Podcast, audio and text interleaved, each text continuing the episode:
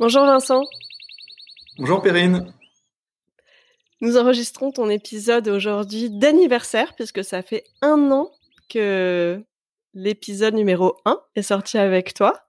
Cette année est Eh passée oui. très très vite. Un an déjà, mais c'est surtout ton anniversaire, en tout cas l'anniversaire de ton podcast, donc joyeux anniversaire à toi et à Canary Call. Merci beaucoup. En juin 2020, ton Canary Call faisait l'éloge de la lenteur. Tu nous invitais à trouver d'autres choses désirables que la croissance et la vitesse. Comment toi, tu as ralenti de ton côté depuis? Euh, ah bah, c'est une bonne question qui me confirme que je devrais écouter cet épisode de temps en temps pour, pour me rappeler euh, ce que j'avais dit euh, il y a un an. Je te le recommande, il est passionnant ton épisode. Merci, épisode numéro 1 pour ceux qui ne l'auraient pas encore fait. Euh, mais en tout cas, euh, oui, j'ai tendance parfois à être un petit peu boulimique et à, être un peu hyperactif et à, faire beaucoup de choses. Donc du coup, euh, c'est vrai que parfois j'oublie cette partie la lenteur. Néanmoins, sur la partie croissance et, et, et trouver d'autres modèles, ça c'est sûr que dans ma vie, c'est des choses que j'ai essayé d'implémenter depuis pas mal de temps déjà, et donc j'ai plutôt continué. En tout cas, euh, bah, depuis un an, euh, il y a au moins quelque chose que j'ai fait à partir du moment où on n'a plus été confiné ici euh, au Japon. Euh, euh, ça a été de pouvoir participer ou en tout cas aller une fois par mois, retourner à l'école, l'école de la nature, l'ouest du Japon, Comment ça se dit en japonais, l'école de la nature? Shi, Shizen Gakko. Shizen étant la nature et Gakko euh, l'école.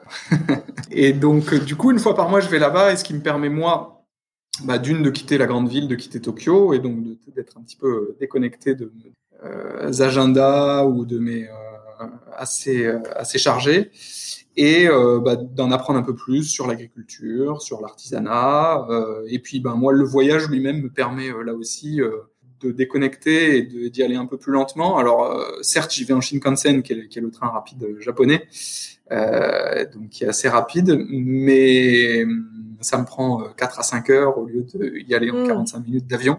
Et donc, pour moi, c'est vrai que j'apprécie beaucoup à la fois les moments passés là-bas, mais également les moments passés dans le train et qui me font prendre conscience ou reprendre conscience que le, la partie voyage en lui-même ou déplacement fait vraiment partie du voyage et peut être quelque chose de vraiment, euh, agréable. En tout cas, c'est comme ça que j'essaye de, le rendre et de le considérer. Tu as ralenti en ajoutant une nouvelle activité euh, euh, à la liste de, tes, de tes to-do list, de tes passions. Et c'est une activité qui permet vraiment de changer le rythme, de changer de contexte. Ouais, ouais, ouais. Alors effectivement, ça paraît un petit peu contradictoire. Pour autant, euh, euh, le, le calendrier n'étant pas extensible, bien évidemment, si je fais ça, je, ne- je ne fais certainement pas autre chose.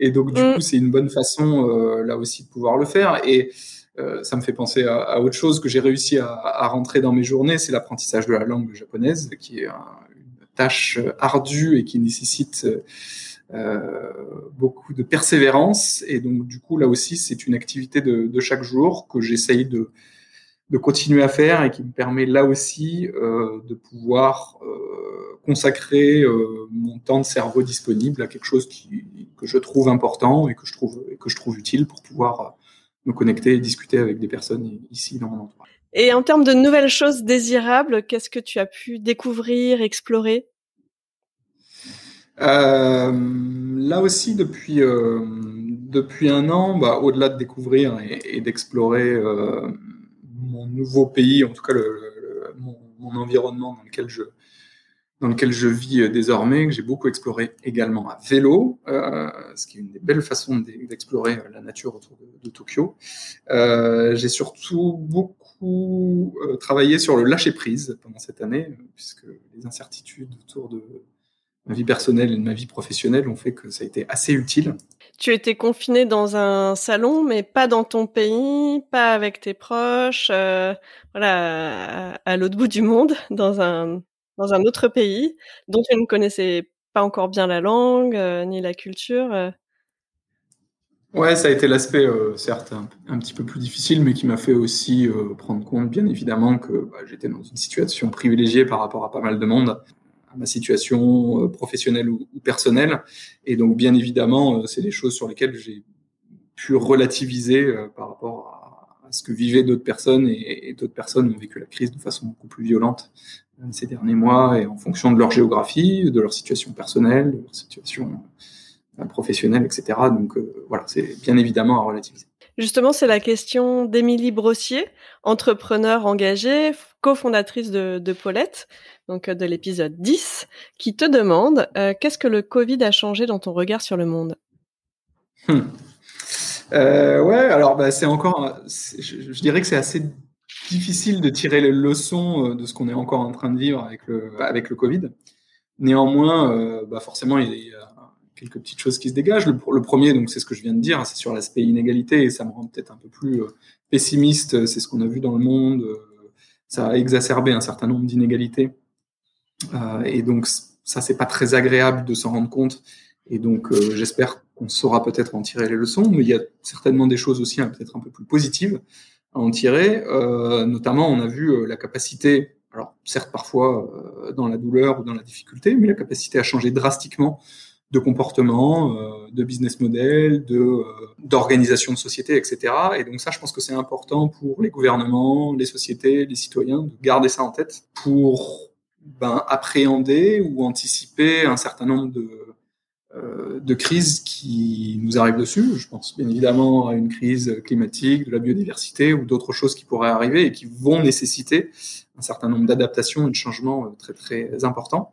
Et donc pour moi en tout cas, euh, ça me rappelle l'importance ou la nécessité de continuer à donner envie par l'exemple au lieu de s'affronter, au lieu de polémiquer, au lieu de et on passe beaucoup de temps aujourd'hui, je trouve, dans nos sociétés à, à critiquer et à, et à, dire ce qui se passe mal.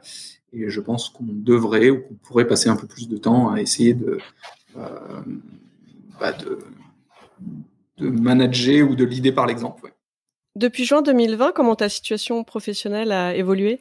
Ouais, bah alors elle a aussi elle pas mal évolué. Euh, je, je travaille dans une société euh, de construction aéronautique et donc le monde, alors il y a beaucoup de secteurs qui ont été touchés. Euh, le secteur aéronautique n'est pas le seul qui a été touché, mais bien évidemment il a été touché de plein fouet par la par la crise avec un ralentissement euh, énorme et drastique des, voyages, qui soient nationaux ou internationaux. Euh, et évidemment, ça a remis en cause un certain nombre de sujets, de, de ouais, de sujets dans, dans mon travail. Et donc, depuis euh, le début de l'année, je ne travaille plus qu'à temps partiel pour cette, euh, pour cette entreprise. Et euh, j'ai entrepris de travailler pour la Chambre de commerce et d'industrie française ici à Tokyo pour organiser un certain nombre d'événements sur cette année, sur le temps qu'il me reste, pour traiter dans différents secteurs d'activité de, des objectifs de neutralité carbone d'ici 2050. Donc c'est plutôt intéressant et, passionnant et donc c'est assez complémentaire.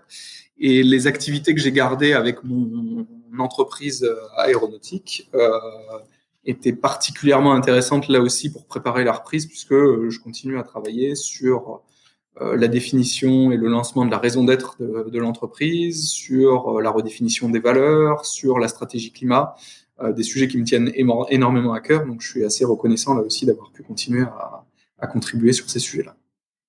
Si j'entends bien, tu es passé à l'action côté euh, personnel avec ses escapades euh, dans l'école de la nature. Je ne saurais plus le dire en, en japonais. Shizengakko.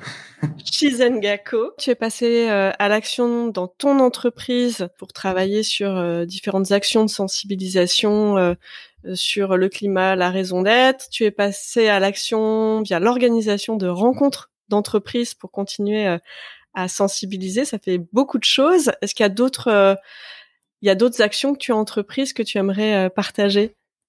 Hum, alors j'aime bien parce que tu, euh, tu le tournes avec un, côté très euh, très positif et, optimiste et tu rends la réalité un peu plus belle qu'elle l'est. c'est forcément au jour le jour souvent beaucoup plus difficile de s'en rendre compte. Et donc oui, il y, a un sujet qui me tient à cœur en tout cas et dont notamment je crois Frédéric Auru parlait dans dans son épisode Canarico, alors je me souviens plus du numéro de, de, l'épisode, mais en tout cas de la fresque du climat. Et euh, pour moi, euh, bah, j'ai fait euh, depuis un an, j'ai fait ma première fresque du climat et surtout je me suis formé à la à l'animation de fresques du climat et j'ai eu la chance et c'est quelque chose que je veux continuer à, déployer et j'ai eu la chance d'animer mon premier ma première fresque du climat avec les personnes euh, du podcast donc avec les Canaries euh, que tu en tout cas avec certains que tu as interviewé depuis un an et donc ça a été pour moi un, super événement de pouvoir le faire en, binôme avec Frédéric. Euh, j'en étais très content. Et oui Frédéric de l'épisode 22 qui a créé IA for Better et que je vous invite à, l'écouter comme épisode. Là aussi, c'était euh, c'était super. Est-ce qu'il y a d'autres épisodes euh, qui t'ont particulièrement interpellé, qui t'ont inspiré, qui t'ont donné envie euh, de passer à l'action? Alors énormément, euh, et là aussi, euh, Perrine, du coup, je dois te remercier parce que tu as réussi aussi à créer une communauté autour de ce podcast qui est, euh, fantastique avec des gens, et tu en parlais lors de ton épisode précédent qui fêtait les un an du podcast, avec des gens qui ont une volonté qui, de, changer les choses, mais également une ouverture, une écoute assez, assez formidable. Et donc, je considère chanceux de faire partie de cette communauté. Euh, j'ai pu échanger avec plusieurs. Il y a plusieurs euh, euh, épisodes qui me reviennent en tête. Marie Jadot qui parlait de, la raison d'être de, de, son entreprise et donc vu que ça me concernait pas mal, on a beaucoup échangé donc ça a été assez riche pour moi. Jérôme Justy qui là aussi parlait des convictions qu'il a mis en œuvre dans son métier et qui exerce son métier avec beaucoup de beaucoup de passion et donc ça c'est très très enrichissant. Euh, Thomas Brezard euh, qui nous parlait de, de la perma-entreprise. J'ai adoré euh, ce modèle et j'ai trouvé ça vraiment super et, et, je trouve ça très chouette qu'ils aient inventé un, en, mode ouvert, open source, un nouveau modèle pour une entreprise et qu'ils le proposent à d'autres entreprises. Et puis euh, sur une touche plus personnelle, euh, Elliot et Hervé, euh, qui en duo m'ont fait voyager avec leur aventure à pied. J'ai trouvé ça assez assez fantastique et moi ça me parle beaucoup parce que ce type d'effort un peu sportif et introspectif m'a beaucoup plu. Voilà donc quelques-uns des épisodes dont je me souviens, mais il y en a beaucoup d'autres. et donc c'était c'était vraiment super. Ça m'a ça a accompagné mes mes trajets en vélo parfois pour rentrer ou aller au travail le matin ou rentrer euh, du travail le soir. Ça, là aussi, ça, c'était un bon, une bonne chose à, à écouter euh, euh pendant que je me baladais dans les rues de Tokyo. En français en plus. ouais, ça fait du bien de temps en temps. Donc, bientôt, tu lances les épisodes Canary Call en japonais. On compte sur toi. Ouais, bientôt, peut-être pas tout de suite. Ah, merci pour, pour ton message. moi, j'apprends beaucoup des, des rencontres et, et pour moi, c'est dans la diversité aussi, dans la rencontre avec l'autre qu'on on se rencontre aussi soi-même. Une des raisons d'être du podcast, c'est aussi de pouvoir partager ces rencontres et générer des rencontres qui donnent envie aussi de, passer à l'action euh, au service de, de ses convictions. Donc merci beaucoup pour, euh, pour, tes, pour tes bons mots. Et quel est ton canary call en juin 2021 il, est apparu d'autant plus important de continuer à converser, échanger, débattre, euh, sur un certain nombre de sujets et trouver justement ce juste milieu entre les convictions qu'on a et euh, la nécessité d'écoute. Euh, parce que si on veut pouvoir convaincre, en tout cas moi c'est un des points très importants, que ce soit dans l'entreprise ou dans la, sphère privée, euh, c'est important. Il n'y a pas, euh, c'est pas en répétant ses convictions qu'on va réussir à, à, à, convaincre tout le monde d'un certain nombre de sujets. Et donc du coup, de la nécessité de de savoir écouter et de savoir parler et de savoir discuter, euh, je pense, est, est très très importante. Euh, merci beaucoup pour, euh, pour ton Canary Call. Et quelle question tu voudrais poser à quel Canary Oh J'ai peut-être une question, euh, alors je vais essayer de la formuler, une question pour, pour Jérôme Justy, justement, qui a un certain nombre, qui est très engagé et qui, qui est très passionné sur le monde agricole et donc la question que j'ai envie de lui poser, c'est euh, quand est-ce que tu viens, Jérôme, pour, euh, pour voir à quoi ça ressemble euh, ici l'agriculture au Japon? Je passerai le message, c'est très bientôt l'anniversaire de, de, son épisode. Merci pour, merci pour ta question. Et pour conclure, quelle œuvre, quel artiste a touché, inspiré récemment? Alors,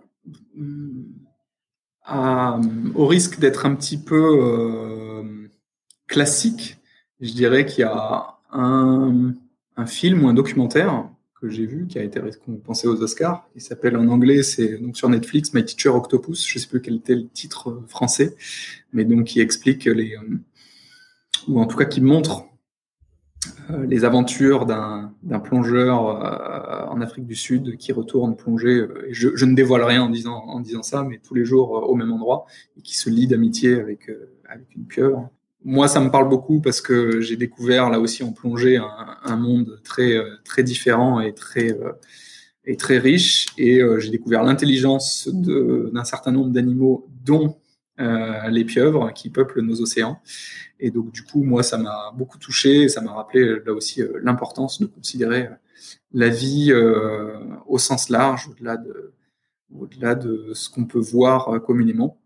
Donc ça, c'est un, une première chose. Et puis, il y a un autre artiste qui m'a touché beaucoup plus récemment. Alors, je reviens justement d'un week-end euh, dans la nature, de, dans l'école de la nature. Et donc du coup, là, ce week-end, on a eu la chance d'avoir un artiste japonais qui a, qui a beaucoup été en Inde, dans des ashrams, faire de la méditation et qui a inventé un instrument de musique, enfin des instruments de musique à, à cordes, basés sur ce qu'il avait vu, vu, en Inde et qui nous a joué, euh, qui nous a fait un petit concert un samedi soir qui était euh, très inspirant et, et, très joli et, il communiquait beaucoup de choses grâce à ces instruments. Merci pour ce, ce point d'étape un an après. Et je te souhaite au moins, encore au moins un an de, euh, de podcast, et si ce n'est plus. Et, et à la prochaine. À bientôt. À bientôt.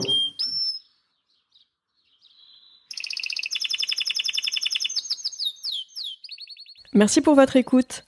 Pour être tenu informé de la diffusion des nouveaux épisodes, je vous invite à vous abonner au podcast sur la plateforme de votre choix et à suivre les comptes de Canary Call sur les réseaux LinkedIn, Twitter, Instagram, YouTube et Facebook.